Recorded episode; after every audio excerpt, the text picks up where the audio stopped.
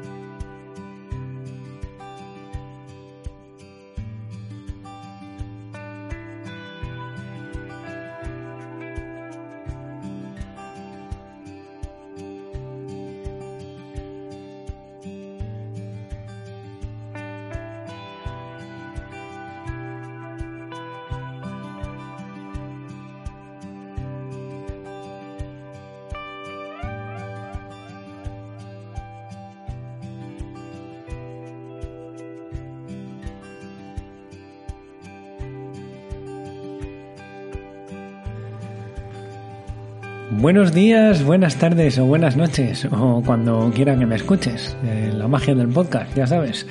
Tú eliges cuándo escucharlo.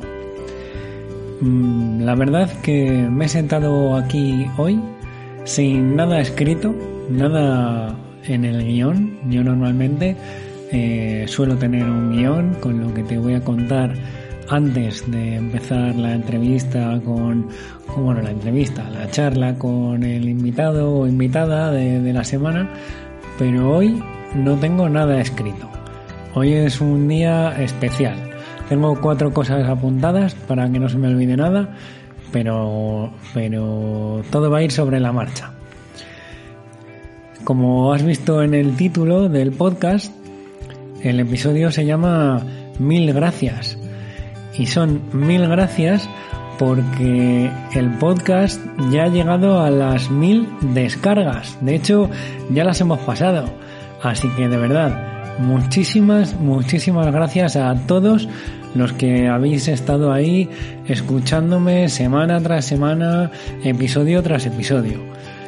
Eh, tengo que agradecer muchísimo el apoyo a la asociación FSH de Spain desde el principio me apoyaron incondicionalmente, intentando darme ánimos con el proyecto, dándome las gracias. Bueno, ha sido un, apoyo muy muy fuerte porque además sé que la mayoría de los que escucháis, de los que escucháis el podcast ahora, eh, pues sois miembros o allegados a la asociación. Entonces, la verdad que, os tengo muchísimo que, agradecer. Luego también quiero agradecer eh, el apoyo que me ha dado pues mi novia, mis amigos, mi familia. Y bueno, la verdad que ha sido todo un compendio de, de buenas energías y buenas sensaciones. Eh, me he sentido muy apoyado, de verdad, muy, muy, muy apoyado. Me reconforta muchísimo a mí el primero hacer esto y espero que, bueno, pues que eso se, se, transmita un poco a todos y todas los que escucháis cada, cada episodio. Y es que me sorprende muchísimo porque, bueno, si no lo sabes, eh, yo te lo voy contando. Eh, yo veo estadísticas, ¿no? Voy viendo cuántas escuchas eh, hay de cada episodio, del podcast en general, cuántos seguidores hay en las diferentes plataformas. Eh, yo a mí mismo también me dije que yo vengo del mundo del marketing, entonces todo hay que medirlo, todo son estadísticas, todo son, pues si haces una nueva campaña, mides los resultados, pero bueno, me prometí a mí mismo que tampoco me iba a obsesionar con eso eh, en este proyecto porque aquí pues no no creo que sea lo, realmente importante por supuesto que, creo que es muy importante intentar llegar a, cuanta más gente mejor porque ese es eh, uno de los objetivos del podcast que te conté en el, en el episodio cero, pero no el, pero no es el más importante. No, a mí lo, lo que me importa de verdad es que, es que tú lo escuches, te sientas a gusto escuchándolo, Mm, te puedo ayudar en algún momento cualquier testimonio tanto mío como de la gente que, viene por aquí. Al final ese es el objetivo. Eso eso eso es lo que lo que intento hacer. Eso y, mantenerte un poco pues informado informada de lo que pasa de para que veas que que no estás solo en esto eh, para que veas que que son al final somos pocos, pero somos muchos los que, los que tenemos las mismas sensaciones. Lo hemos podido ver en, en las historias de, de todos los que han pasado por aquí, de todos. O sea, bueno, y también quiero agradecerles a todos los que han pasado por aquí. Eh, Ramón, Arancha, Manuel, Ana Isabel, Eva, Miriam, eh, Juan Luis, mm, bueno, todos, todos, todos los que han venido por aquí eh, porque se han abierto, nos han contado su experiencia, su historia de vida, algo que estoy seguro que, nunca se habían parado a, pensar, estoy seguro porque me lo han dicho, eh, al detalle y así de forma eh, cronológica de lo que, lo que ha sido su historia con la enfermedad hasta llegar al día de hoy, ¿no? Y al final creo que hacer un repaso de lo que es tu vida con cierta perspectiva, pues te da una imagen de, de cómo ha sido tu vida y de, bueno, pues creo que es importante, creo que es importante y, bonito. Y bueno, pues eso, que quiero agradecerles también a todos los que han venido por aquí y lo que te contaba de las estadísticas, que es que para mí no es no es importante el número, pero me sorprendo muchísimo todavía porque abro las estadísticas y es que ahora tengo escuchas todos los días, o sea, todos los días, todos, ¿eh? Sin, desde hace un mes y pico, todos los días hay al menos dos o tres personas que escuchan algún episodio.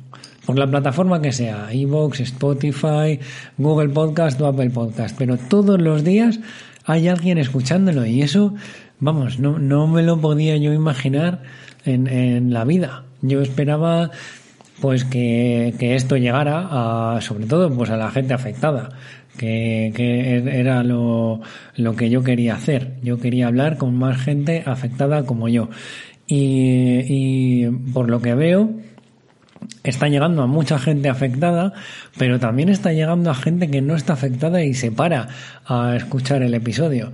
Bueno, amigos míos que tampoco es que les ponga una pistola en la cabeza para que escuchen los episodios, pero van en el coche y me escuchan eh, a mí y a, y a ti, a que vengas a, ese día al, al episodio a hablar conmigo y, y nos escuchan y al final nos entienden y, comprenden un poco más lo que es la realidad. Ha habido gente que también que me ha, me ha reñido un poco, eh, algunos amigos míos, porque dicen que, que, bueno, pues que nunca he hablado con ellos de forma tan abierta como estoy haciendo aquí.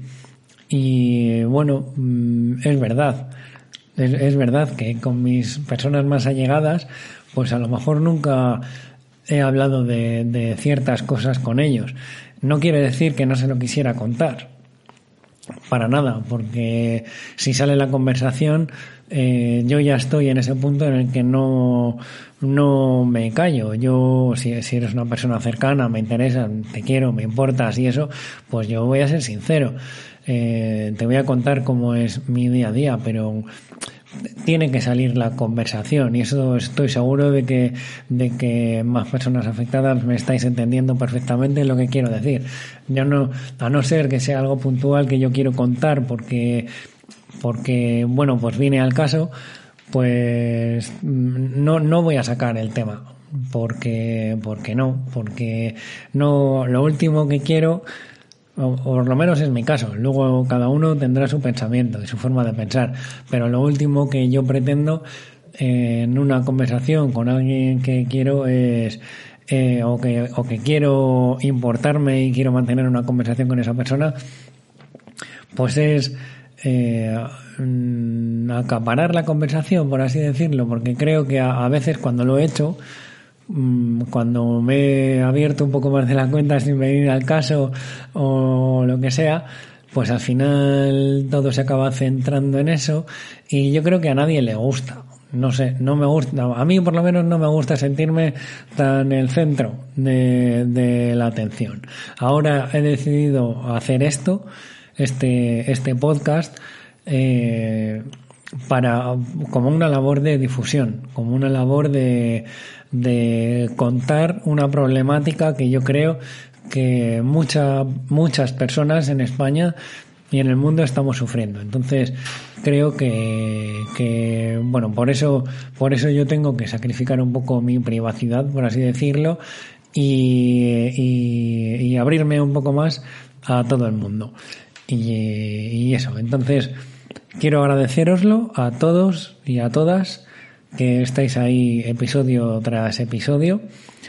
Y, bueno, esto, bueno, esto va a seguir. Yo tengo, tengo gasolina para, para rato. Sí que es verdad que me estoy planteando ya eh, algunos cambios en el, en el podcast. Ya iré avanzando. Todavía no lo tengo del, del todo claro, pero, pero bueno, ya estamos viendo, hemos visto Mm, pues de los 13 episodios que con este, o 14 que van hasta ahora, pues creo que 12 al menos o 11, pues han sido historias, ¿no? Eh, historias de, de todos, de, de, gente afectada para, para entender un poco lo que es lo que puede llegar a ser el día a día, ¿no? Y, y creo que hemos hablado pues con gente más afectada, menos afectada, con una forma de vida o con otra forma de vida. Entonces creo que hemos retratado un poquito eh, todo lo que, lo que hay alrededor. Ahora, eso quiero seguir haciéndolo porque yo quiero seguir conociéndoos a, todos y, como he dicho en otros episodios, creo que de, todas las historias de vida se puede aprender. Eh, pero también me gustaría darle pues otro otro toquecito, otro no sé, ya ya os iré contando, ya ya os iré diciendo pero estoy seguro de que, de que no os va a defraudar. También, por supuesto, yo admito sugerencias, estoy abierto a peticiones de, de todo tipo.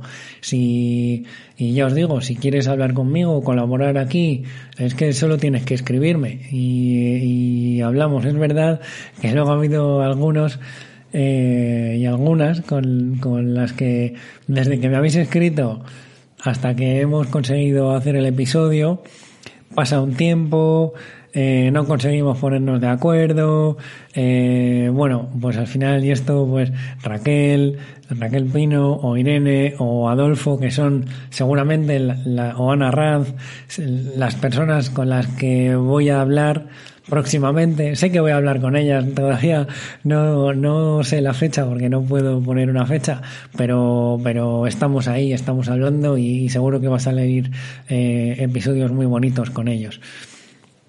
Eh, pero bueno, lo que eso, que, que ya, ya hemos contado muchas historias y ahora quiero darle otra vuelta de tuerca. Así que sí que eh, seguiremos hablando y contando historias de vida. Pero uno de los objetivos de este podcast, si te remontas al primer episodio que, que hice, el episodio cero, donde te decía un poco los objetivos, era eh, pues un poco de, de, formación, no formación, entiéndeme, no voy a darte aquí clases magistrales y menos yo, que no soy nadie para ello, pero sí que me gustaría traer a gente pues que nos pudiera ayudar un poquito en nuestra en, a mejorar nuestra calidad de vida, eh, pues ya sea de forma psicológica, de forma de ejercicio, eh, hobbies, eh, eh nutrición, Mm, quiero, quiero dar ese toque, esa, esa, esa ayuda extra para que podamos implementar en nuestro día a día o al menos conocerlo y saber que, que está ahí. Eh, están ahí esas cosas y si queremos las cogemos y profundizamos un poco más o no. Eh, eso ya cada uno, cada uno lo suyo. Pero vamos, os avanzo que, que habrá, que habrá, habrá, habrá algún cambio porque las cosas tienen, tienen que cambiar y para mejorar siempre. Y bueno, otra cosa que quería comentaros eh, antes de dejaros con, con mi regalito de, de las mil de las mil descargas eh, es que bueno para la gente afectada que estáis en el grupo de WhatsApp y que seguís en el Facebook a la asociación, eh, sí, a la asociación, eh, habréis visto que se han compartido una campaña de crowdfunding del libro que se va a lanzar, que se llama Soñar nos hace fuertes. Eh, te voy a hablar un poco del libro, aunque también quiero hacer un episodio único con las personas que han participado directamente en la creación de este libro para que nos cuenten un poco mejor. Pero bueno, yo te avanzo un poquito. Es un libro que es un compendio de, de historias de vida eh, de, personas afectadas que nos cuentan un poco también pues cómo es su día a día un poquito lo que hemos venido haciendo en estos episodios pero en forma de libro con unas ilustraciones muy muy chulas y, y bueno y al final un libro es una herramienta que te sirve para tenerla en la estantería leerla y releerla cuando, cuando quieras. Y es un arma de difusión para, para la asociación pues muy potente porque bueno pues al final la distribución de, de un libro siempre es más potente.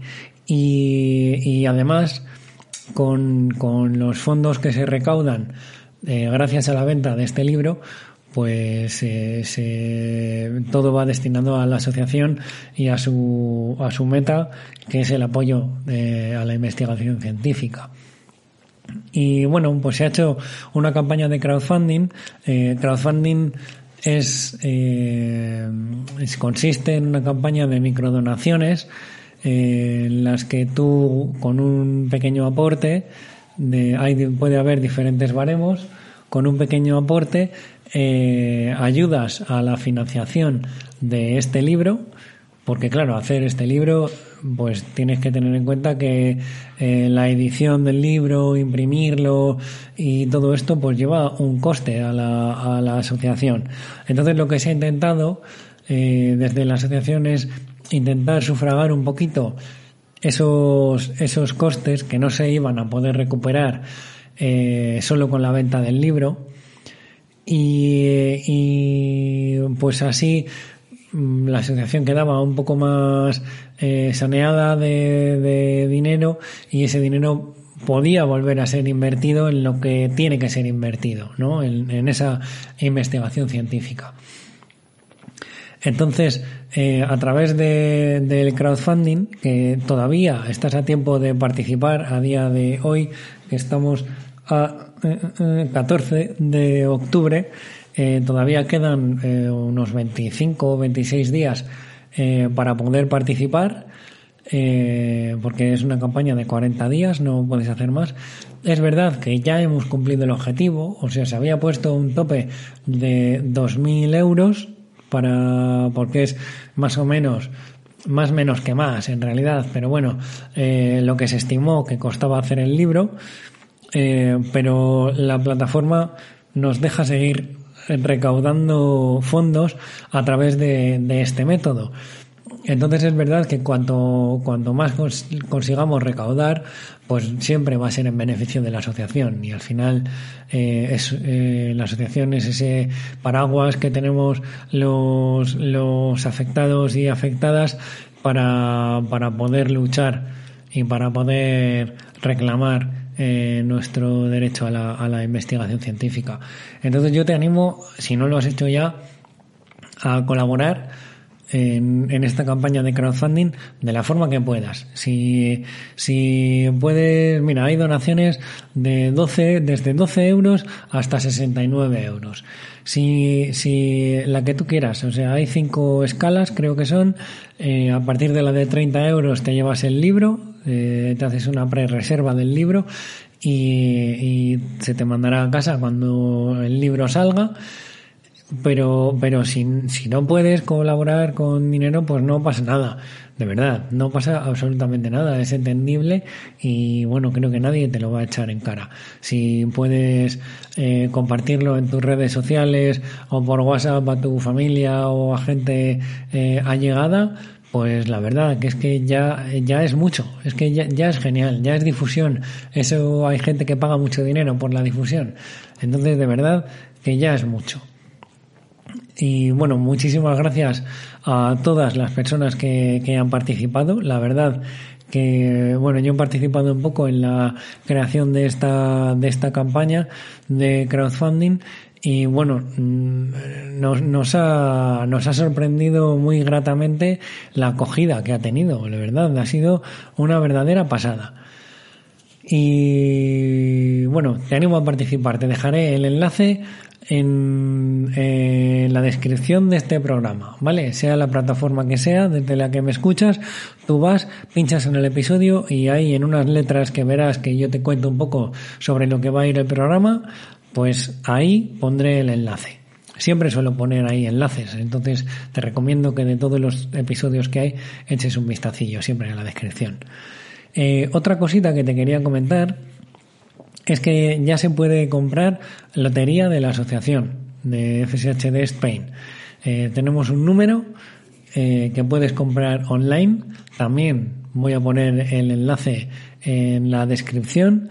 Y bueno, a ver, esto que quede entre tú y yo, ¿vale? Me han dicho los de la asociación que por favor no lo cuentes, no digas esto, que no tiene que ser un secreto, pero bueno, que quede entre tú y yo. Este número es de los que toca.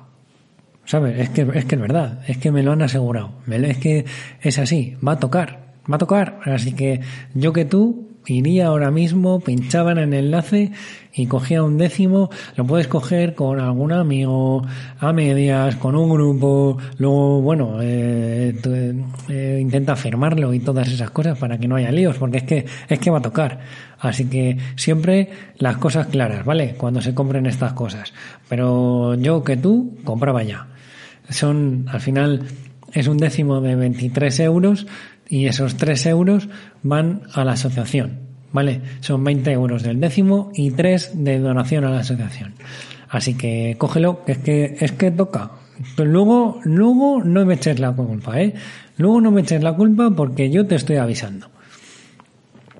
Y bueno, eh, voy acabando mi introducción.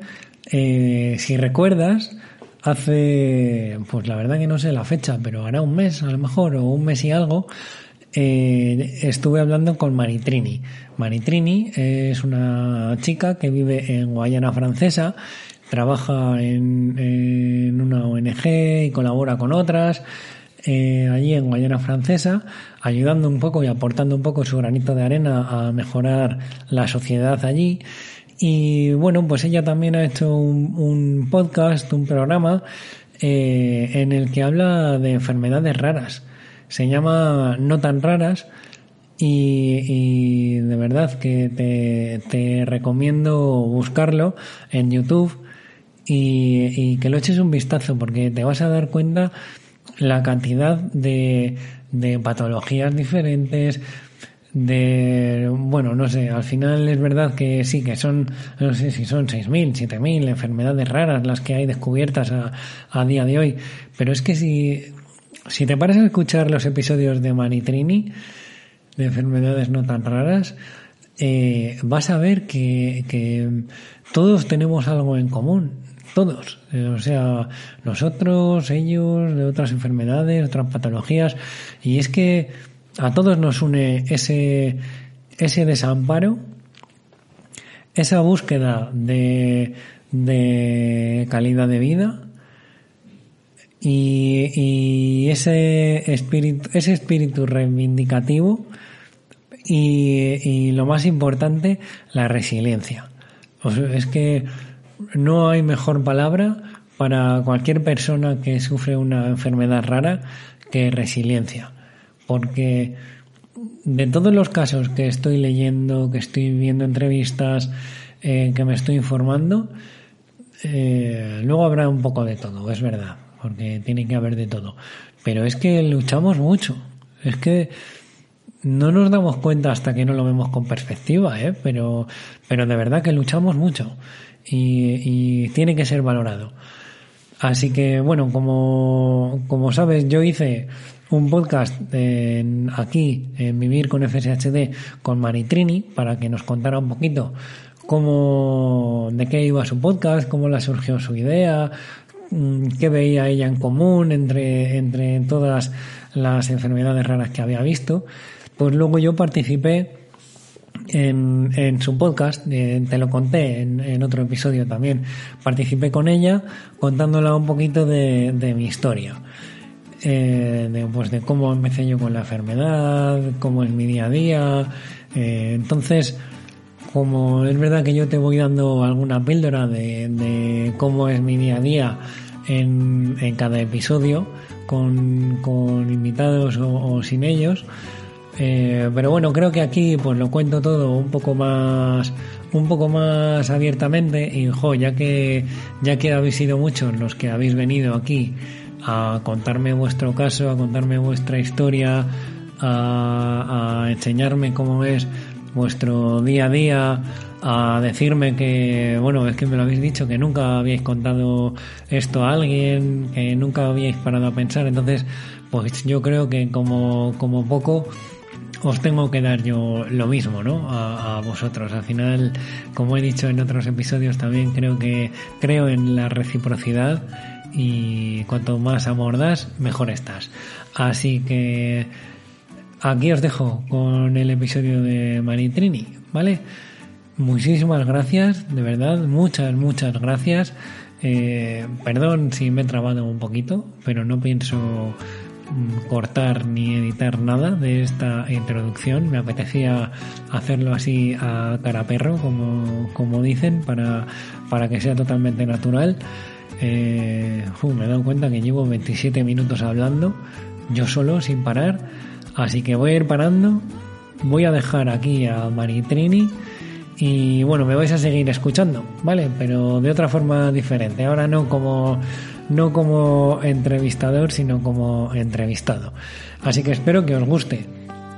Y bueno, ya sabéis que si, si tenéis cualquier duda o cualquier pregunta, queréis colaborar en, un episodio conmigo, queréis hacerme una sugerencia sobre cómo, cómo, qué rumbo puede tomar el podcast o alguna idea, de verdad que esto a mí me gusta que sea de todos eh, pues escríbeme a vivir gmail.com o bien eh, a mi Twitter arroba vivir con fshd. ¿Vale? Así que nada, de verdad, muchas gracias, os quiero muchísimo y nos vemos pronto.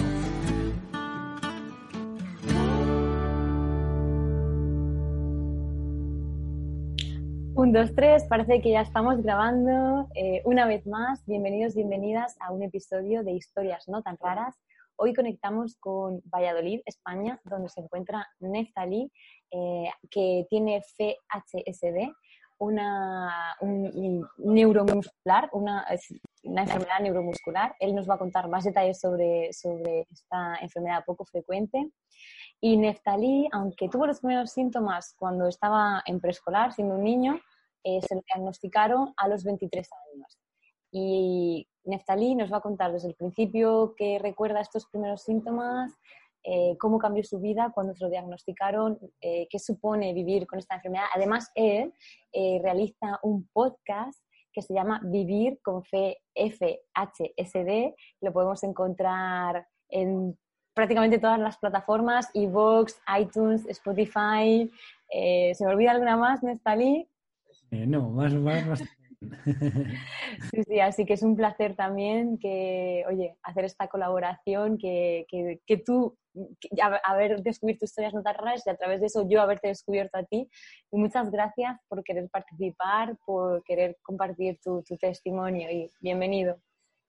estoy encantado de hacer esta, esta colaboración, este intercambio de, episodios, este intercambio de, de ideas. La verdad que proyectos así eh, son muy necesarios para, toda la causa de enfermedades no frecuentes y enfermedades raras, para dar toda la visibilidad que hace falta. y, nada, muchas gracias por, este espacio. Un placer. Lo dicho, gracias a ti. Pues cuéntanos cómo, qué es esto exactamente, qué es FHSD, estas siglas, qué significan. Eh, significa distrofia facioescapulomeral. Eh, es eh, este acrónimo viene por, las, por la denominación en inglés, que es eh, eh, FSHD, aunque en España es FSH, la D como que se deja un poco, un poco aparte. la distrofia facioscapulohumeral es una enfermedad que se llama así porque afecta principalmente a la cara, a los brazos y a las escápulas. Pero aunque sean las partes que, caracterizan a una persona afectada, eh, acaba afectando a todo el cuerpo. Eh, se causa, esto viene, eh, es genético y se causa porque hay una alteración genética en, nuestros, en nuestros genes y un gen Dux, que es Dux, Dux4 eh, bueno, hay un episodio, tampoco me quiero enrollar mucho con cosas técnicas porque eh, necesitaríamos hacer un podcast eh, muy, muy largo, yo creo. pero bueno, básicamente es que un gen suelta una proteína, se activa y suelta una proteína a nuestros músculos que, tiene que no se tiene que soltar, entonces contamina los músculos y acaban degenerándose. Y claro, no, no se queda solo en la cara, en los brazos o en las escápulas, sino que acaba, acaban contaminándose todo el cuerpo. Ok, ¿y conocías a alguien de tu familia anteriormente que tuviera esto? No, en principio en mi familia soy el, en mi caso es de novo, como dicen, que es el, el pues que empieza, eso es, el, primero.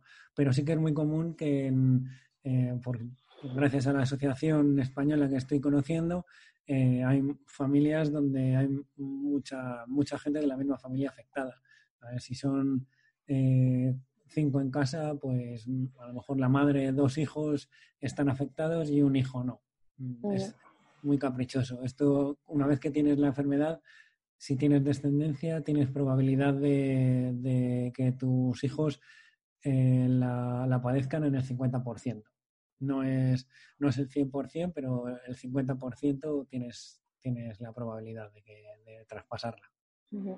Y esta probabilidad que existe hace que de algún modo tu, tu futuro cambie o tu, tu, pensamiento de puede ser, no sé, al tener pareja, que vuestras ideas hayan cambiado?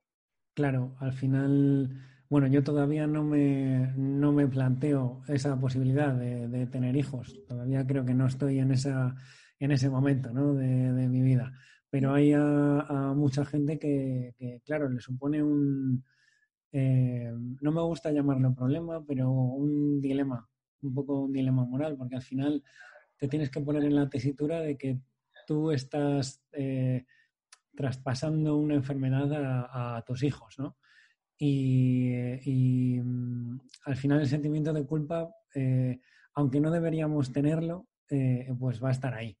¿sabes? Eh, y es, complicado de gestionar para los padres y luego pues no se sabe cómo lo van a gestionar los hijos en caso de que en caso de que acaben teniendo la enfermedad porque luego es que es, muy caprichosa tú a lo mejor eh, puede ser un padre con muy pocos síntomas, porque esta enfermedad es así, te puede dar, bueno, como muchas enfermedades raras, ¿no? Que hay, que hay diferentes niveles y, te puede afectar más o, menos.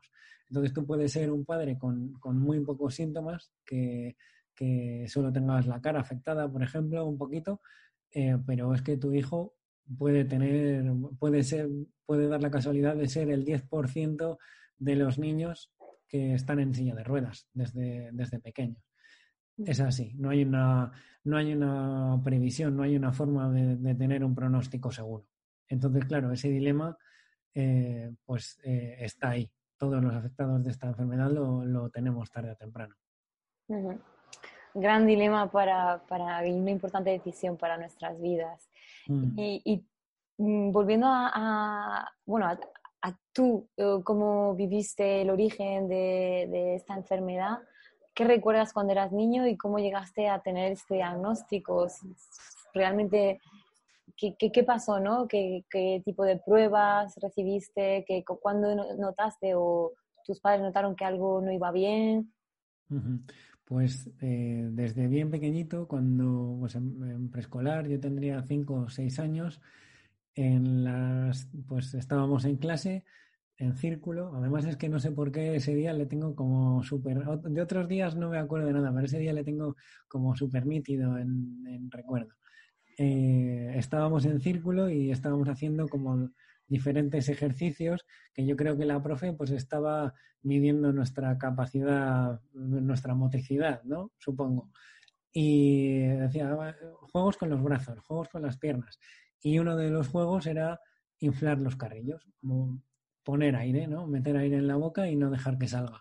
Y, todos podían hacerlo, pero yo no. A mí se me, se me escapaba el aire por la boca. No, no, no entendía por qué. Y bueno, al final eh, la profesora se lo comentó a mi madre, eh, lo estuvimos viendo, me llevaron al médico. En Valladolid, eh, bueno, yo soy de un pueblo de, de Valladolid, mm, desde en la consulta de mi, de mi pediatra me traspasó a, Valladolid, al hospital, y me hicieron alguna prueba, alguna resonancia, pero no daban con, nada en concreto, no sabían por qué, por qué pasaba eso, porque ellos en todas las pruebas mm, veían que estaba todo bien. Entonces me derivaron al Hospital de la Paz de Madrid. Eh, allí me hicieron más pruebas me hicieron una biopsia en el labio, me hicieron creo que otra resonancia, creo recordar, o bueno, eh, eh, yo era muy pequeño entonces no recuerdo muy bien todas las pruebas, pero bueno, recuerdo mucho periplo médico allí. Y, al final no llegaron a ninguna conclusión. Nos dijeron que, que no sabían por qué, todo parecía que estaba correctamente, los nervios estaban, porque ellos lo achacaban un poco a, los nervios, a un problema de nervios, porque yo sí que tengo sensibilidad en la zona, pero no hay movilidad. Y mm, ellos decían que los nervios estaban, pero no reaccionaban. Entonces, por eso, por eso no podía moverlo. Y ahí se quedó, ¿sabes? No, no hubo un diagnóstico, no hubo. Como yo tampoco presentaba síntomas en el resto del cuerpo, pues mm, ahí se quedó todo. Y sí que recuerdo que los médicos me hacían muchas fotos, de, porque era como algo que no había visto. Eh, y, yo estaba allí sin saber qué hacer. Me decían, saca la lengua, eh, mueve los labios. Y ellos me hacían fotos todo el rato. ¿Y para ti era como un juego o te suponía, para ti era, suponía algo, por decirlo así, divertido o todo lo contrario? Era como que no, quería... No tengo un recuerdo divertido. Mm. además, la biopsia en el labio fue muy incómoda, eh, muy incómoda porque, claro, yo tenía puntos justo aquí y pues para comer y demás yo recuerdo que no era nada, nada cómodo. Y luego estaba el tema del, no sé, pues ya desde pequeñitos el tema de las preguntas de los niños, el complejo, ¿por qué? ¿Qué te ha pasado? Tal? Yo recuerdo que no sabía ni, ni, explicar un poco lo que, lo que pasaba, además de que me daba vergüenza mm, el hecho de de lo que estaba pasando, ¿no? Mm. Bueno, ahí quedó todo. La biopsia se me curó, todo tal, y hasta los 23 años, 22, 23 años, que ya empecé a, a presentar síntomas, mi vida fue una vida normal y corriente, haciendo deporte, bastante deporte, además, sin ningún problema. Y, bueno, hasta, hasta ahí todo correcto. Luego ya en los 22 años em, me dio por apuntarme a un gimnasio y porque yo jugué a baloncesto durante mucho tiempo, eh, dejé de jugar a baloncesto por irme a, a la universidad y allí me apunté a un gimnasio y en el gimnasio yo veía que algo empezaba empezaba a no funcionar, que había algo había algo extraño, ¿no?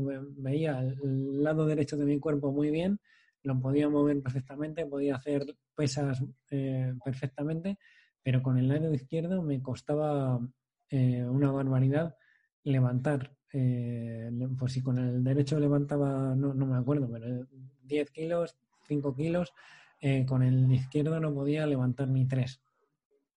Y todavía no había una, porque los músculos a medida que se van degradando, pues van, van perdiendo masa, ¿no? Eh, pero todavía no había pasado eso, entonces mi apariencia era normal. Yo no, no, no podía ver nada raro más que el hecho de no poder levantar el peso. Y, y al final acabé dejando el gimnasio por eh, un poco frustración de, tampoco me pregunté nada más allá de, eso, ni que pudiera, ni le que pudiera tener relación con lo del labio. Y, ya un día, a mí me gustaba mucho hacer malabares. Eh, hacía, estaba, intenté hacer malabares y veía que con el brazo izquierdo la pelota no la lanzaba bien para, arriba. No, no podía ni, ni tirar la pelota. Y ya ahí dije, aquí hay algo, hay algo extraño eh, me cogí a mi madre y, nos fuimos al médico. Y, lo curioso en mi caso, que yo creo que lo tuve mucho más fácil que, otros compañeros que, de la asociación que me han contado su, historia, es que el, el, médico que me dio el primer día ya me dijo, yo creo que tienes distrofia facioescapulomeral. ¡Wow! Fue rápido entonces en ese momento fue eso gracias a, que este médico lo localizó o lo intuyó muy rápido lo que podía ser, conocía la distrofia, eh, pues pudimos encarrilar todo muy bien. Entonces, mi proceso de diagnóstico, eh, aunque, se, aunque haya sido, aunque yo hubiera presentado síntomas a los 5 años y a los, hasta los 23 no haya tenido diagnóstico, realmente mi búsqueda de diagnóstico ha tardado un año que es más o menos eh, lo normal cuando te tienes que hacer muchas pruebas y hay un análisis genético por medio que tardan más tiempo en darte, en darte resultados. Pero no, esa es básicamente la historia hasta, hasta que tuve diagnóstico. Y estas pruebas de diagnóstico, eh, sé que estás en España, en la sanidad pública, no sé si hay algún tipo de tratamiento que tuviste o que estás teniendo hasta ahora también por una de las cosas que, me gusta hablar siempre y conocer es los gastos que supone eh, vivir con una enfermedad poco frecuente. Eh, entonces, no sé si en, eh, alguna de esas pruebas, porque en algunos países sé que las pruebas genéticas son muy costosas, no sé en tu caso si tuviste que pagar algo y, y, ahora, a día de hoy también, ¿qué, qué gastos tienes para poder mm, llevar tu vida lo mejor posible conviviendo con esta enfermedad? Pues eh, he de decir que yo por suerte siempre he tenido un seguro privado. Eh, desde pequeño lo he tenido, mis padres y mi familia entera eh, nos hicimos un seguro privado. Entonces, el médico que tampoco quiero alabar la sanidad privada porque valoro mucho la sanidad pública, pero, pero es verdad que el médico que, que me dijo el primer día tienes distrofia facioscapulomeral fue a través del seguro privado. Eh, ¿Me lo hubieran podido decir alguien en la sanidad pública? Pues seguro que sí, ¿sabes? Seguro que hay alguien que, lo hubiera podido saber. Pero yo, como contaba con este seguro, siempre suelo ir a, consultas, en, a consulta porque, por rapidez más que nada, por, el, privado. Eh, tema de pruebas eh, y hasta que llegué al diagnóstico, lo he encarrilado todo por el privado. Eh, no, no todo, todo, pero el privado me ha dado la agilidad para que luego a través de la pública me pudieran hacer el, análisis genético y, y, tener un diagnóstico muy rápido. Eh, con el privado he conseguido que, por, sobre todo por la rapidez, porque al final la sanidad pública, eh, pues para ir a un especialista o para, o, sí, para ir a un especialista o para ciertas pruebas, tienes mucha lista de espera y con el privado no. Entonces, gracias a, a tener el seguro privado, he conseguido que, que, médicos me hicieran esas pruebas, me hicieran informes eh, ya con una guía sobre, sobre lo que habían visto en mí y con esos informes yo iba a la seguridad, a, a la seguridad social, mm. a mi neurólogo, ya veían todo lo que, lo que se me había hecho y entonces ya lo tenía claro. Eh, dice, vale, pues análisis genético, te han hecho te han hecho pruebas de, de, un electrocardiograma, te han hecho pruebas de respiración, te han hecho, eh, has visitado cardiólogos, has visitado, bueno, me hice un testeo muy grande para ver hasta qué punto estaba afectado antes de ir a, a, a la seguridad social. Y ya con todas las pruebas, pues me fui a la seguridad social y, y, me hicieron el, el análisis genético y, listo. Entonces, el coste, eh, pues gracias a que mi familia se lo ha podido, se lo puede costear, eh, no, no, es que, no es que haya sido un coste extra, porque es un seguro con el que ya contábamos y no me ha supuesto un gasto a mayores, ¿no? Pero, pero claro, mi caso, pues ha podido ser ágil gracias a esto. Si hubiera sido por la seguridad social, pues no sé lo que hubiera pasado, porque conozco casos de, de todo tipo desde, desde gente que ha ido muy rápido para, y ha conseguido el diagnóstico muy rápido, a gente que tiene 48 años y lleva desde los 10 con síntomas y todavía no tiene un diagnóstico, ¿no? Hay, hay, un, hay un poco de todo. Eh, luego, gastos que, que, pueda tener ahora, eh, pues ahora son bastantes, porque la seguridad social no. Eh, yo, gente afectada como con mi distrofia eh, precisamos de, una, de un tratamiento de fisioterapia eh, continuo. Yo creo que, que, debe de ser algo, o sea, te lo recomiendan ellos cuando te, diagnostican. Eh, lo que pasa que, claro, pide rehabilitación por la seguridad social y te dan 10 sesiones. No, no te dan más. No hay, sistema está pensado para, para un... Tienes una dolencia, te damos rehabilitación, te, y te vas no hay, no hay un seguimiento para enfermos crónicos como, como nosotros, ¿no? Entonces me lo tengo que costear por mi cuenta, porque estoy viendo que la, la seguridad, eh, la fisioterapia eh, ha sido clave en, en, mi calidad de vida durante, durante todos estos años, sobre todo mm, desde hace 6-7 años que ha habido un, un bajón en, en, mi estado físico, ¿no? eh, y esta esto me lo tengo que costear yo.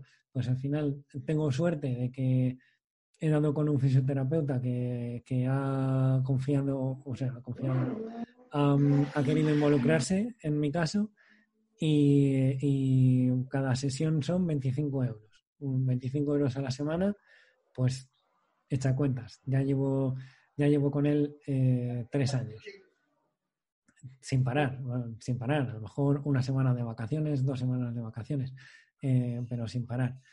Y, y luego ejercicio físico eh, que, que, puedes hacer por tu cuenta. Eh, yo no me, no puedes hacer algo en tu casa, pero conviene que sea vigilado. Entonces, mm. eh, para, para poder hacer esto, ir a un gimnasio normal es arriesgado porque necesitas una vigilancia, ¿no? Eh, entonces las sesiones de gimnasio ya no te valen, no, no te vale un, un, apuntarte a un gimnasio low cost de los que hay, pagar 20 euros al mes y, y ya está. Entonces eh, yo me puedo costear un, un, gimnasio con una monitora que está involucrada conmigo también y, y que me lleva a mí dos veces a la semana pues eso ya supone otros 100 euros al mes. Eh, esos son los principales, los principales gastos que, que tengo. Mm. Luego, otras veces sí que he tenido gasto de, de, nutricionista, porque también creo que la dieta es fundamental y eh, para personas como, como yo con falta de musculatura y bueno, como otras tantas enfermedades eh, no frecuentes que también eh, son degenerativas muscularmente. Al final tú necesitas un control en tu peso. no, tienes la misma fuerza para, para soportar tu propio peso, entonces tienes que llegar a un equilibrio. Y, todo esto yo he aprendido a hacerlo gracias a, una nutricionista que he estado al principio más, al principio visitaba dos veces al mes, ahora ya la visito una cada tres meses o algo así, no me hace falta nada más, pero también es otro coste que, tienes que pagar a mayores. Claro. y en esto la seguridad social no, no está preparada para ello. Y y de todo esto, ¿cómo has visto que, que estos síntomas están, te está, cómo te están ayudando estas terapias? Es decir, eh, ¿notas mejorías? Eh, me has hablado de estos primeros síntomas que tenías, pues que no podías, hacías malabares y no podías mover el brazo, pero ahora con todas estas sesiones de fisioterapia, eh, con esta también la dieta que estés, que estés llevando o que hayas llevado, que te recomienda, que te recomendó el nutricionista, em, ¿Cómo has notado alguna diferencia? Mm, esto, es muy complicado porque eh, notar mejora en esta enfermedad es, complicado porque al final esto es algo en principio degenerativo. Eh, yo noto mejoras, por ejemplo, en, en mi calidad de vida conviviendo con la enfermedad. No, no, de repente no voy a poder correr. Yo ahora no, no puedo correr porque tengo las piernas debilitadas. Entonces, porque yo vaya al gimnasio o me ejercite, no creo que ya llegue a, correr. Pero sí que noto que tengo días buenos y subo mejor las escaleras que otros. Y esto es gracias a, que el fisioterapeuta, el fisioterapeuta me ha enseñado a mover mi cuerpo otra vez y, en el gimnasio ejercito parte de, Digo lo de mover el cuerpo otra vez, que puede sonar un poco, un poco raro. Esta enfermedad también, eh, como tú pierdes parte de cierta musculatura, tu cuerpo tiende a compensar esos movimientos con otras partes de tu cuerpo. Entonces, es como que tu cabeza cambia el chip y para levantar un brazo no mueves solo los músculos del brazo, sino que acabas moviendo abdomen, espalda y de todo para compensar ese movimiento. No, no sé si me, si me he explicado bien. Mm, sí, sí, perfectamente. Entonces, gracias al fisioterapia, a, la fisioterapia, eh, sobre todo haces un ejercicio mental de no, no, no tengo que mover la espalda o el abdomen para levantar el brazo. Intenta mover los músculos que tienes que mover, ¿no? Eh, ese, eso es un avance eh, enorme cuando, cuando, o sea, es, una, es, un, es un gran avance para mí el, el, notar que estoy moviendo los músculos correctos más que poder levantar 10 kilos de, de repente en el, en el, gimnasio, porque sé que eso no, no va a poder ser. Pero estas terapias en lo que te ayudan no es a una, a una mejora a una, a una curación, porque creo que es algo utópico todavía eso, no hay, no hay una cura, pero sí que te ayudan a mejorar tu calidad de vida. Mm, por gracias, al final, y esto es sentido común, no es algo, no es algo solo aplicable a, mi enfermedad. Al final, si una persona sana lleva una buena dieta, hace ejercicio diario e intenta conocer su cuerpo mejor, pues está claro que va a tener mejor calidad de vida, ¿no? Lo que pasa es que una persona sana eh, no lo tiene tanto en cuenta eh, como, lo podemos tener nosotros. Entonces es, la mejora que notas. No notas una mejora de, que de repente te sientas más ágil o más, o más fuerte, sino que, sino que aprendes a convivir mejor con, tus síntomas. Y respecto a la nutrición, ¿hay algún tipo de alimento que, hayas dejado de tomar o que hayas empezado a tomar? ¿Cómo, cómo has cambiado este aspecto? Eh, al final no es, no es, bueno, he hecho varias diferentes dietas, ¿no? depende del punto en el que, en el que yo esté, pues el nutricionista, si alguna vez alguien ha ido a un nutricionista, más o menos eh, lo entiende. Eh, si la primera vez que yo fui al nutricionista, pues lo primero que tiene que hacer es ponerte a punto. Eh, te desinflamas porque tendemos, cuando comes mal, cuando comes mucha comida ultraprocesada o mucha harina, mucho pan, tu cuerpo tiende a, inflarse, a hincharse. Entonces, lo primero que te hacen un nutricionista es intentar desintoxicarte y, desinflamarte un poco de, todo eso, ¿no? Entonces, para eso tienes una dieta específica. La sigues durante un tiempo. Luego, con el tiempo, ya lo que a mí lo que me ha enseñado es a aprender a comer bien. ¿Sabes? No, no es que haya una dieta eh, de decir, bueno, una dieta de pesar alimentos, de, esto sí lo puedes comer, esto no lo puedes comer. Eh, no, no, no es algo tan estricto, sino que es, es algo como corregir hábitos, algo de, implementar hábitos saludables en, tu vida y, sobre todo ser consciente de lo que comes. De, decir, bueno, pues igual si la semana pasada ya me hice una pizza para, para comer o ya pedí una hamburguesa, a lo mejor esta semana tengo que controlarme un poco más y, comer otro tipo de comida más, más saludable, ¿no? Pero que yo tampoco me corto de, nada. No sé, si me apetece comerme una hamburguesa, me la voy a comer y si me apetece beberme tres cervezas, me las voy a beber. No, no, no, me, suelo, no me suelo cortar, no suelo ser estricto porque creo que, que al final eh, la clave está en el equilibrio, ¿no? Tú... Mm, Siempre en todo cervezas con los amigos es salud mental. Y eso es, importante. Exacto. Y bueno, hemos hablado de las terapias, hemos hablado de la nutrición. Eh, no sé si tienes algún tipo de medicamento que también quieras. No, eh, no, hay, no hay un medicamento como, tal para esta, para esta enfermedad. Sí que es verdad que hay gente, yo tengo suerte y, no soy de ese caso, pero hay mucha gente con mi patología que tiene dolor, tiene dolor crónico, porque al final, pues lo que te hablaba un poco de las compensaciones, ¿no? Cuando, mm. cuando tú tienes una parte del cuerpo muy afectada, tienes menos musculatura y tu vida diaria te obliga a usarla, eh, es normal que la parte del cuerpo con la que lo estás compensando se contracture, te cause tendinitis, mm. al final es un dolor crónico que, mal curado se, va, se te va a quedar ahí.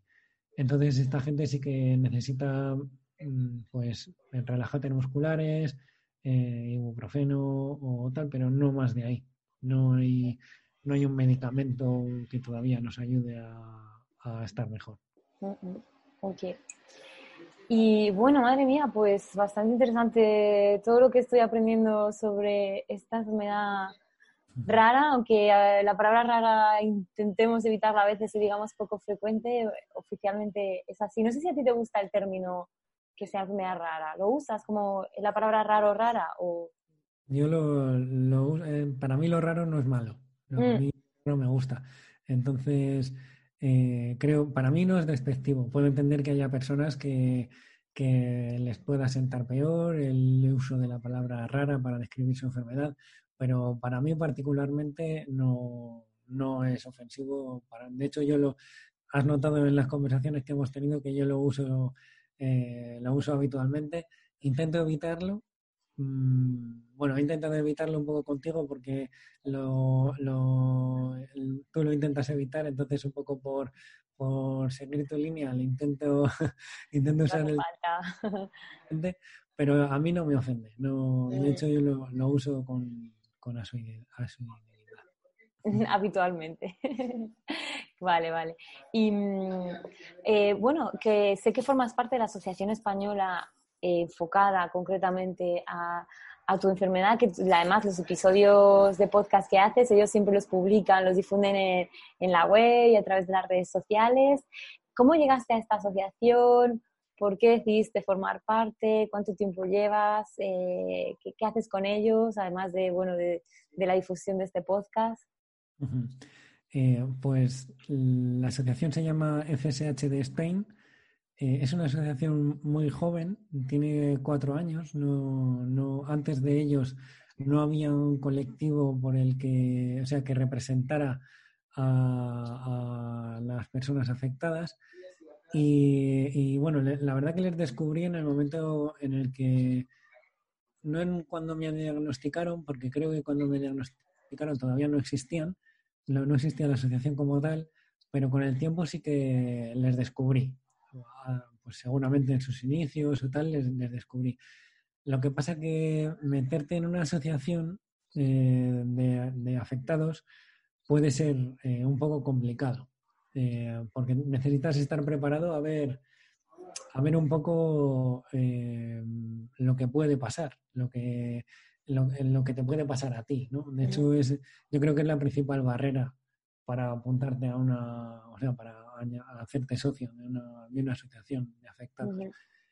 Eh, entonces, en el ah, perdón, dime. No, simplemente iba a decir que sé que suele haber como varias etapas eh, cuando como persona adulta de pronto tienes que cambiar, te dan esta noticia de que tienes una enfermedad poco frecuente, entonces eh, que claro, al, no haber nacido, al no haberlo tenido desde nacimiento o aunque lo hayas tenido pero no te ha afectado, em, es claro, cambiar es mentalmente y el estilo de vida, entonces puede ser como que al principio hay una parte de una primera fase de negación, de no, yo no, no soy así, no quiero esto. Entonces esa, esa, parte pues te lleva a que no quieras relacionarte con otras personas o no quieras conocer más de eso porque pienses, no, a mí no me va a pasar, no voy a llegar, eh, sé que esta enfermedad es así, sé que hay varias, digamos, niveles o categorías o que puede afectar más o menos a unas personas.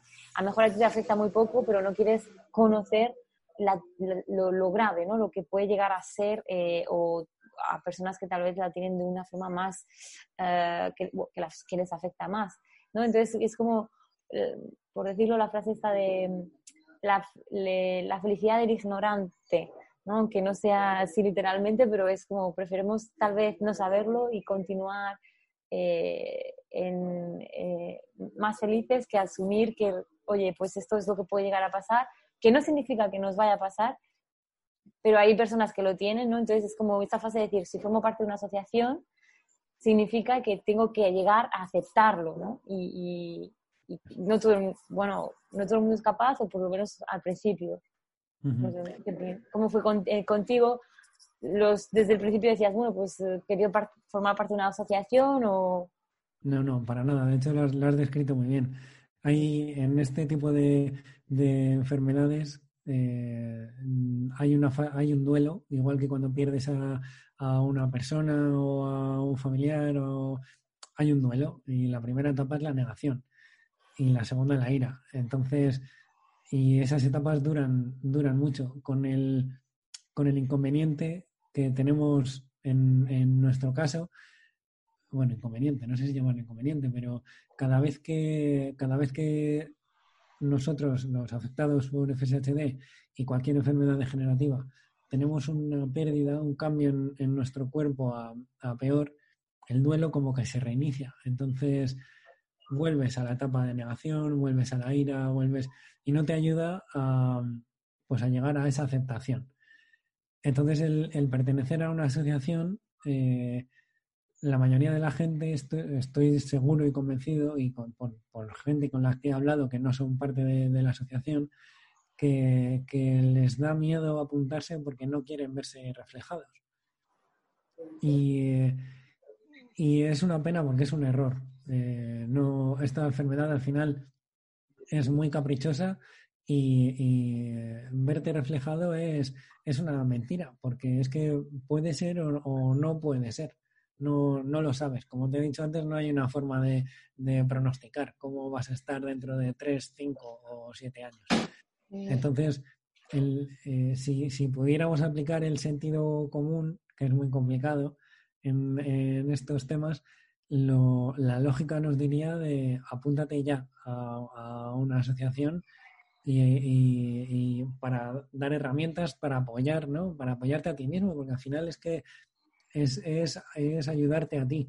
Pero, pero como el sentido común es el menos común de los sentidos y, y aquí la racionalidad se va a otro lado porque eh, al final es con tu cuerpo con lo que estás negociando, mm. eh, no, no, no, te apuntas. Y es lo, es lo que me pasó a mí. Yo me vi la asociación, la conocí, eh, vi fotos de gente muy afectada y, dije, no, esto no, no es para mí todavía. No, me parece muy bien la causa, me parece genial, pero yo todavía no, no, no quiero estar ahí. Y al final con el tiempo, pues por lo que sea, eh, tampoco es que haya habido un acontecimiento en mi vida que haya dicho ahora es el momento, pero, pero con el tiempo, pues como que lo vas aceptando. Y también eh, yo por mi parte llevaba un tiempo, un par de años, madurando la idea de, pues, del podcast que, he creado. No, la, idea, la idea germinal no era un podcast, era un blog, pero, pero bueno, yo ya tenía la idea de, hacer algo para, para, difundir esto, ¿no? Entonces, creo que, internamente y sin saberlo, yo como que llegué a una aceptación eh, y, una aceptación y, y, ya di el paso. Entonces ya una vez que di el paso dije, pues con quién me vi la necesidad de conocer gente, de, conocer otros casos, de hablar con otros y, yo había leído muchísimo por, porque al final eh, yo de por sí soy una persona muy curiosa y estoy todo el rato eh, buscando información, pero creo que cualquiera con una enfermedad de este tipo devora Internet buscando, buscando información. Mm. Y, al final, ¿dónde vas a conocer mejor eh, casos como el tuyo que, en la asociación de, tu enfermedad, ¿no?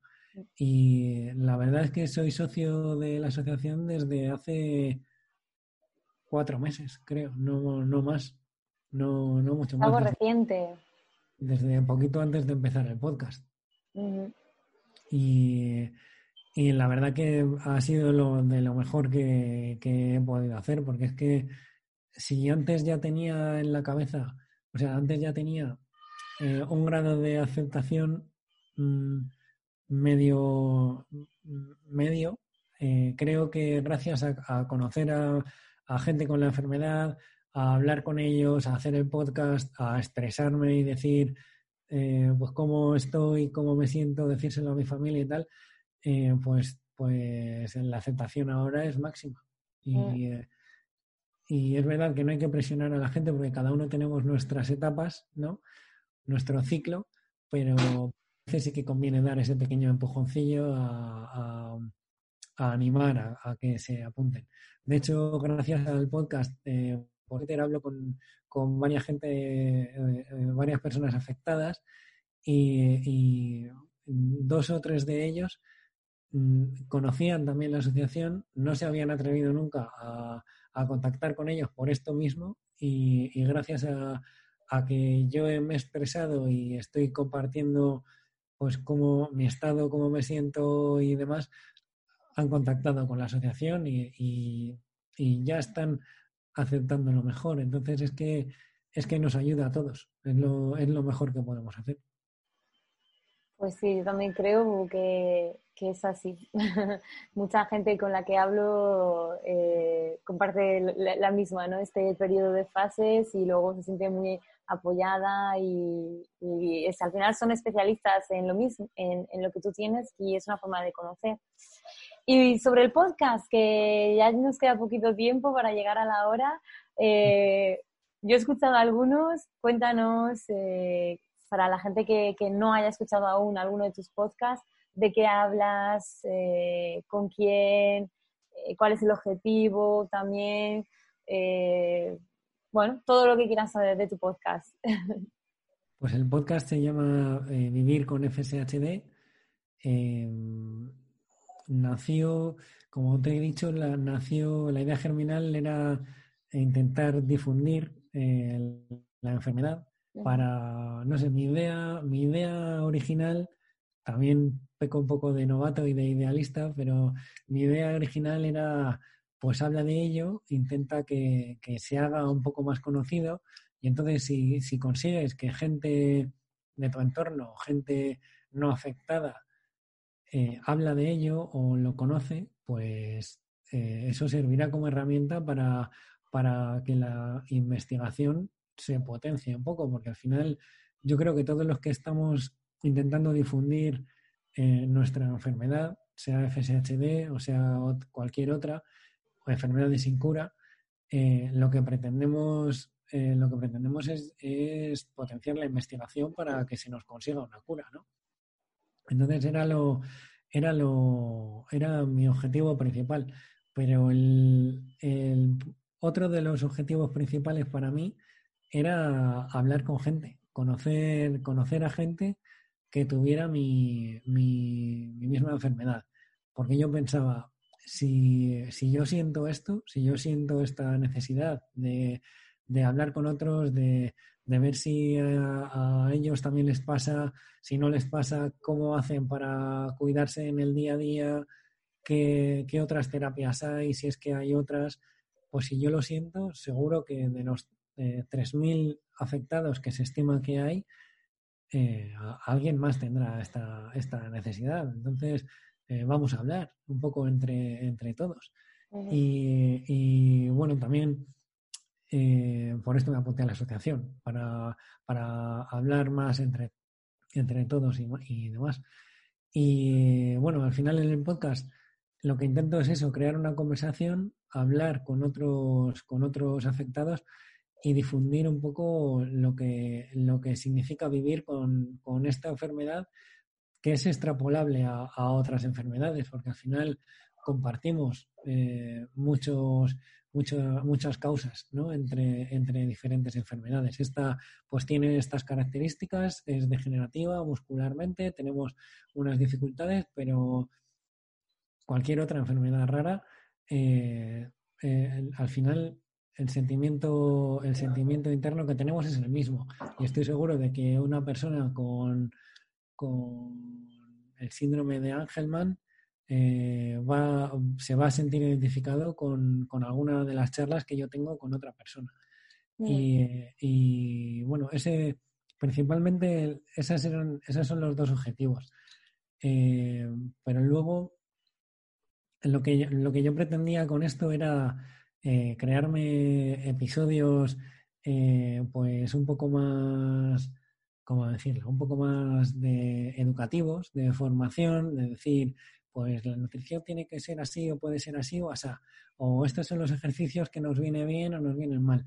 Pero ello solo se me está virando hacia otro lado eh, gracias a las conversaciones que estoy teniendo con, con, la gente, porque al final estoy viendo que, que es mucho más em, la experiencia es mucho más completa si conoces, si conoces a, a, la causa de otra gente, la vida de otra gente, que el hecho de que me ponga yo delante de un micrófono y, y te, te dé una lección sobre fisioterapeuta, ¿sabes? sobre fisioterapia.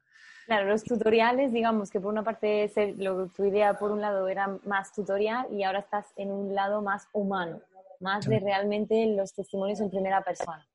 Eso es, eso es. Y al final eh, me está llenando mucho más en las conversaciones con otras personas porque ellos mismos me dan las gracias por este espacio, por, por permitirles expresarse, por al final es verdad que es un poco egoísta porque yo me siento bien por hacerlo pero es que ellos también se sienten bien por hablar conmigo, entonces eh, es, ganamos, creo que, que, es lo más chulo.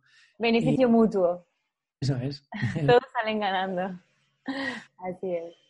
Y ahora le, quiero dar otro punto también, porque otro, otro, otra vuelta de tuerca, porque mm, si llegué un día pues pensando un poco cómo dirigir esto, cómo enfocarlo, cómo, cómo llevarlo. De, joder, si yo lo que quiero es eh, difusión, eh, difusión de mi enfermedad, eh, creo que una de las labores que puedo hacer es difundir otras enfermedades que no sean la mía. Y al final, si entre, si entre todos nos apoyamos, si yo difundo, pues el otro día, por ejemplo, mencioné a la Asociación del Síndrome de Angelman. luego he contactado contigo también un poco por, por todo esto, porque tú estás dentro de, del entorno de enfermedades no frecuentes o enfermedades raras. Creo que, que esta labor de, de, difusión entre todos es, es, muy necesaria. Y hay una canción que me gusta mucho de KCO eh, que dice, cuanto más amor das, mejor estás. Y creo que, que es la reciprocidad tiene que ser mutua para todos. Buena frase, pues sí, sí. Pensamos ahí, pensamos igual, te entiendo perfectamente. Pues seguiremos escuchando tus podcasts, que ya vas por el número, por la primera decena, algo así, ¿no? Pero Está acercando. Fue el 8 y el de esta semana será el 9. Mm, eso, publicas uno a la semana. Eh, los jueves. Eh, pueden encontrarlo en Spotify, en Evox, en Google Podcast, en Apple Podcast. Eh, llevo un perfil de Twitter también para intentar difundir todos los contenidos y hablar un poco más directamente con, todo el mundo. Y bueno, cualquiera que quiera contarme su historia puede escribirme o al Twitter o al correo vivir con fshd.gmail.com. Genial, nos lo apuntamos para, oye, quien esté interesado, pues ya saben que, que te pueden contactar y participar. Bien, bien. Eso es. Y en Valladolid, donde estás viviendo, eh, no sé si conoces, te relacionas también con personas, con otras personas con, la misma enfermedad. Es decir, ya, vale, tenéis este apoyo de la asociación. Eh, imagino que, claro, la asociación española está en todo el país presente, pero claro, no sé, lo mismo en, algunas ciudades hay más gente, en otras ciudades hay menos gente. No sé en tu caso si en persona realmente has llegado a encontrar a alguien, eh, y, si, también si conoces algunas incluso cifras, no sé si eh, algún tipo de estudio o algunos datos de la asociación que hayan publicado, de cuántos números o algo que... Hay, hay, hay una estimación, no hay, es que hay un problema con esto, no hay un registro de pacientes porque la, la asociación está intentando hacerlo, está trabajando muy duro en ello, pero el tema de la ley de protección de datos es muy complicada. Y, eh, crear un registro de, pacientes eh, como tal supone un trabajo de protección de datos eh, muy grande. Y mm, la asociación todavía no está preparada para, para hacer ese registro. Pero hay cifras que estiman que somos unos 3.000 en España en España. luego creo que eh, si interesa buscar cifras mundiales, eh, creo que hay una estimación en la web de la FSH Society, que es la asociación americana, es, como el referente en FSHD porque llevan muchos años y tienen un movimiento increíble a nivel de asociación. Ahí tienen diferentes estudios y diferentes eh, folletos donde hay más datos. Pero en, en España se, estima que hay unos 3.000. Eh, en la asociación eh, estamos 120, creo, no, no más. Muy poco, si hay 3.000 y estáis unos 100, wow. Mucha gente eh, aún queda por conoceros. Sí, y, hay gente que conoce y no, todavía no, no, no se atreve a, a, participar en la asociación por diferentes temas, porque o bien por porque no están preparados. O... Lo que comentábamos anteriormente, o falta de tiempo, lo que sea. ¿Sabes? Pero bueno, yo animo a que todo el mundo se, se apunte solo para que conste la cifra y tener un, un registro ¿no? de, de tal. Eh, y luego aquí en, en, Valladolid, donde vivo, no conozco a nadie. No, no sé si habrá alguien más. Si, si hay alguien más y me está escuchando, pues que se ponga en contacto conmigo, por favor. pero no, no he conocido a nadie en persona todavía con, la enfermedad. He conocido a gente telemáticamente por Skype, teléfono, WhatsApp y, demás, gracias a la asociación, pero en persona no. Ok, bueno, todo llegará. También imagino que es muchas asociaciones y seguro que esta también eh, en algún momento hará algún tipo de conferencia o de evento presencial, aunque ahora con esta situación que estamos viviendo de coronavirus es complicado, pero seguro que, pronto podéis, podéis coincidir en persona y, y conoceros. Después de todas las relaciones virtuales, videoconferencias y todo. Suelen hacer un, un evento al año con diferentes conferencias de expertos, de diferentes neurólogos, neurólogos, médicos y demás, donde se concentran en una ciudad y pasan un día muy agradable. Pero este año, pues por el tema de la COVID, no ha sido posible. Así que esperaremos al 2021 a ver si es posible. Sí, seguro que sí, esperemos. Cruzamos los dedos, tocamos madera, ay. Eh, pues creo que hemos hablado un poco de todo. Algo que no hemos mencionado, que, que, yo sé, pero que no hemos hablado, que lo hemos dado, yo lo he dado por alto, pero que quiero que, que conste, eh, es sobre ti concretamente. Eh, eh, que, bueno, cómo es tu vida diaria. Nos has hablado de tus rutinas, de tus terapias, eh, de todo el ejercicio que realizas, pero tú como persona vives en una relación de pareja, tienes un trabajo, porque a veces también se piensa, o incluso a veces discursos políticos que llegamos a oír, diciendo que tal vez personas mm, con enfermedades mm, raras, poco frecuentes, que, no son personas productivas o útiles para la sociedad o que suponen un mayor gasto que aportación. Y realmente mm, muchísima gente como tú puede tener un trabajo y, una vida cotidiana. Sí, claro, eh, condicionada a ciertos aspectos, pero al final mm, pagando mis impuestos igual que, todo el mundo gracias a mi trabajo. Eh, mi vida al final, eh, pues es una vida realmente bastante normal. Eh, tengo, tengo esa suerte porque mi nivel de afectación me, me, lo permite. Yo soy totalmente independiente, puedo andar, puedo caminar, puedo... Vestirte, prepararte la comida, cocinar. Eh, he estado viviendo solo mucho tiempo hasta este año que me he ido a vivir con, con mi pareja.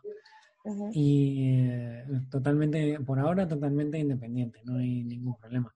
Luego depende del caso, ¿no? hay gente que está más afectada que, que sí que es mucho más dependiente.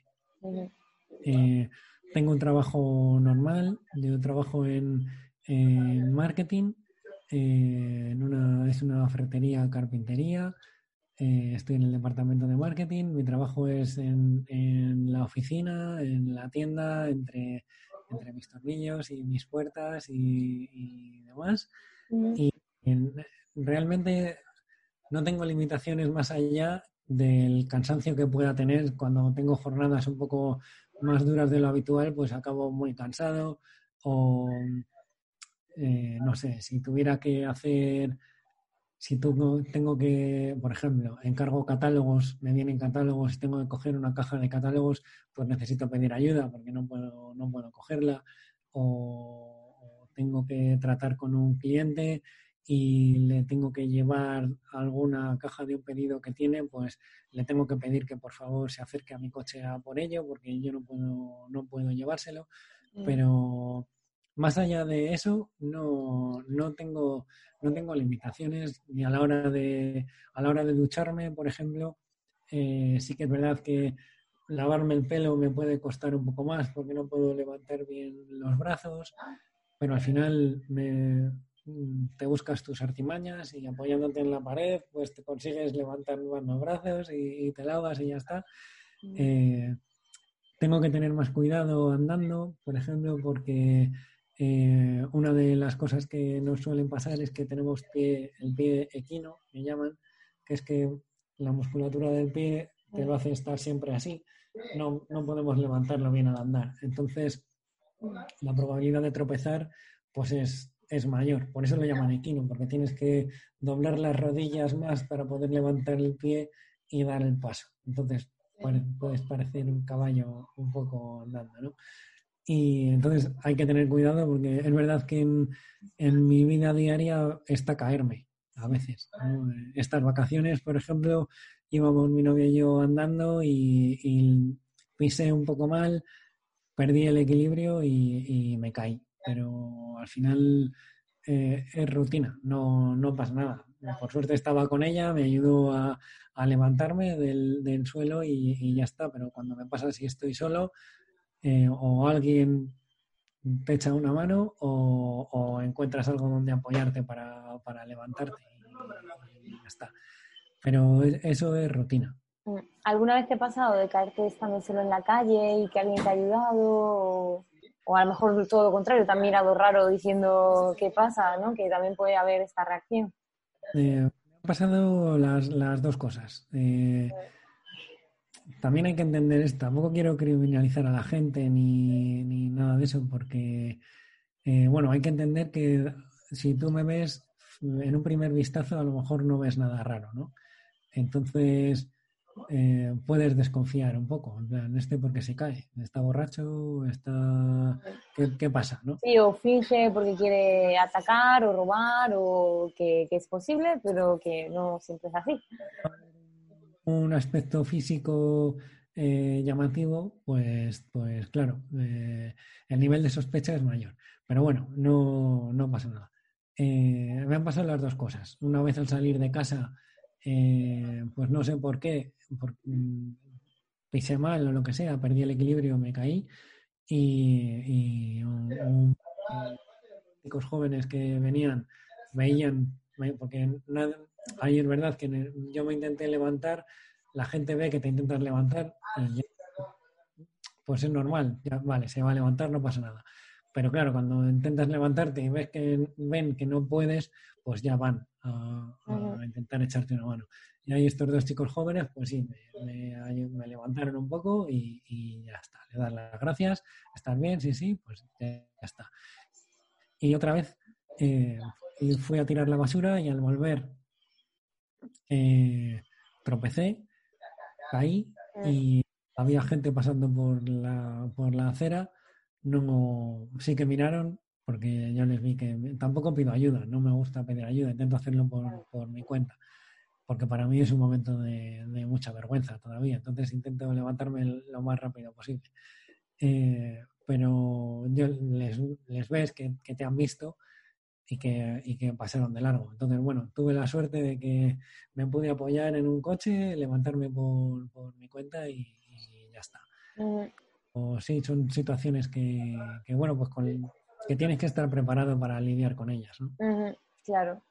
Y respecto a la vida en pareja, no sé si también quieres hablar de ello, porque a veces eh, hay miedo también y tienen dudas de alguien, una persona adulta, que tal vez todavía no tiene pareja y de pronto le diagnostican que tiene una enfermedad rara. No sé si fue tu caso, que tu pareja la tenías antes de tener este diagnóstico o, o, la tuviste después y cómo fue también esta, esta situación de compartirle a tu pareja que esta enfermedad, en cualquiera de los casos.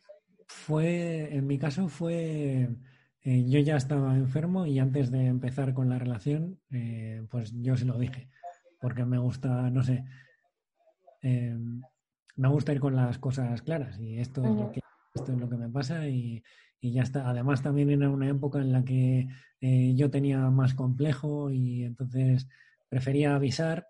eh, hay esto, esto es lo que pasa, si ves algo raro es por, es por esto y ya está. Y ella desde el principio dijo, "Eh, me da igual, no pasa nada. Eh, mm, ese, ha sido, ese ha sido el caso. Desde el principio ella lo ha, lo ha sabido, lo ha aceptado Mm, y lo ha implementado en, en su vida diaria sin ningún problema, ayudándome todo, todo lo posible y apoyándome en, en todo lo que hago. Así que la verdad que eso ha sido fantástico, porque es un, un apoyo muy grande que tengo día a día gracias a ella. Qué bueno. Y antes de que llegara esta maravillosa persona a tu vida y, a- y te aceptara tal y como eres y sin complejos y te ayude tanto, no sé si tuviste tal vez alguna otra experiencia mm, que cuando le contaras a la persona que tenías esto, pues dijera, eh, decidiera romper la relación o dejar de, de- de- de, bueno, pues de ser pareja. o- No, eh, la verdad que no. No, no, no se ha dado esa, esa ocasión.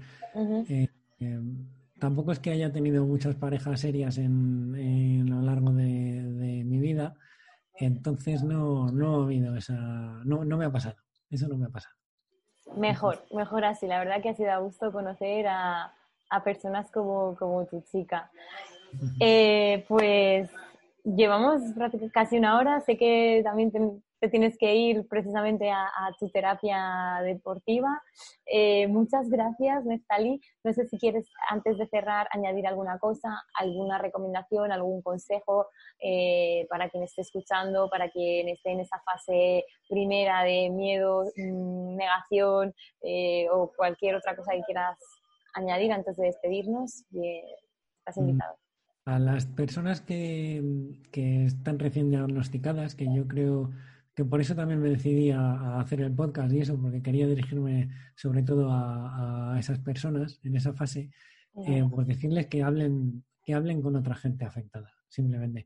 Que no, no hace falta que se apunten a una asociación, que no hace falta que hagan nada, pero que busquen a alguien e intenten tener una, una conversación con alguien, para que vean que, que, se puede ser feliz, que no pasa nada. ¿Sabes? Que, que al final la vida sigue y, tendrás tus limitaciones, tus, tus condicionantes, pero, pero no pasa nada. Entonces, sobre todo eso. Nos quedamos con este mensaje, creo que es perfecto para cerrar, que la vida sigue y que podemos vivir felices. Eh, yo simplemente para despedir, que pues quien esté escuchando y también quiera participar, además de en el podcast de Nestalí, en Historias No Tan Raras, pues también a través de las redes sociales puede contactarme. Eh, Facebook ya eh, creé la página oficial Historias No Tan Raras, sino a través de donde estéis viendo esto o cualquier otra, otra red social, me pueden encontrar con mi nombre, Maritren Giner y ahí pues también ver otros trabajos profesionales que he hecho, de fotos también de personas con enfermedades raras, entre otras muchas. Y Neftalí, pues muchísimas gracias por tu tiempo, por compartir tu historia y nos seguimos escuchando en tu podcast eh, y estamos en contacto. Gracias. Cierro oficialmente, le doy hasta a parar la grabación y hasta la próxima. Purchase new wiper blades from O'Reilly Auto Parts today and we'll install them for free. See better and drive safer with O'Reilly Auto Parts. Oh, oh, oh, O'Reilly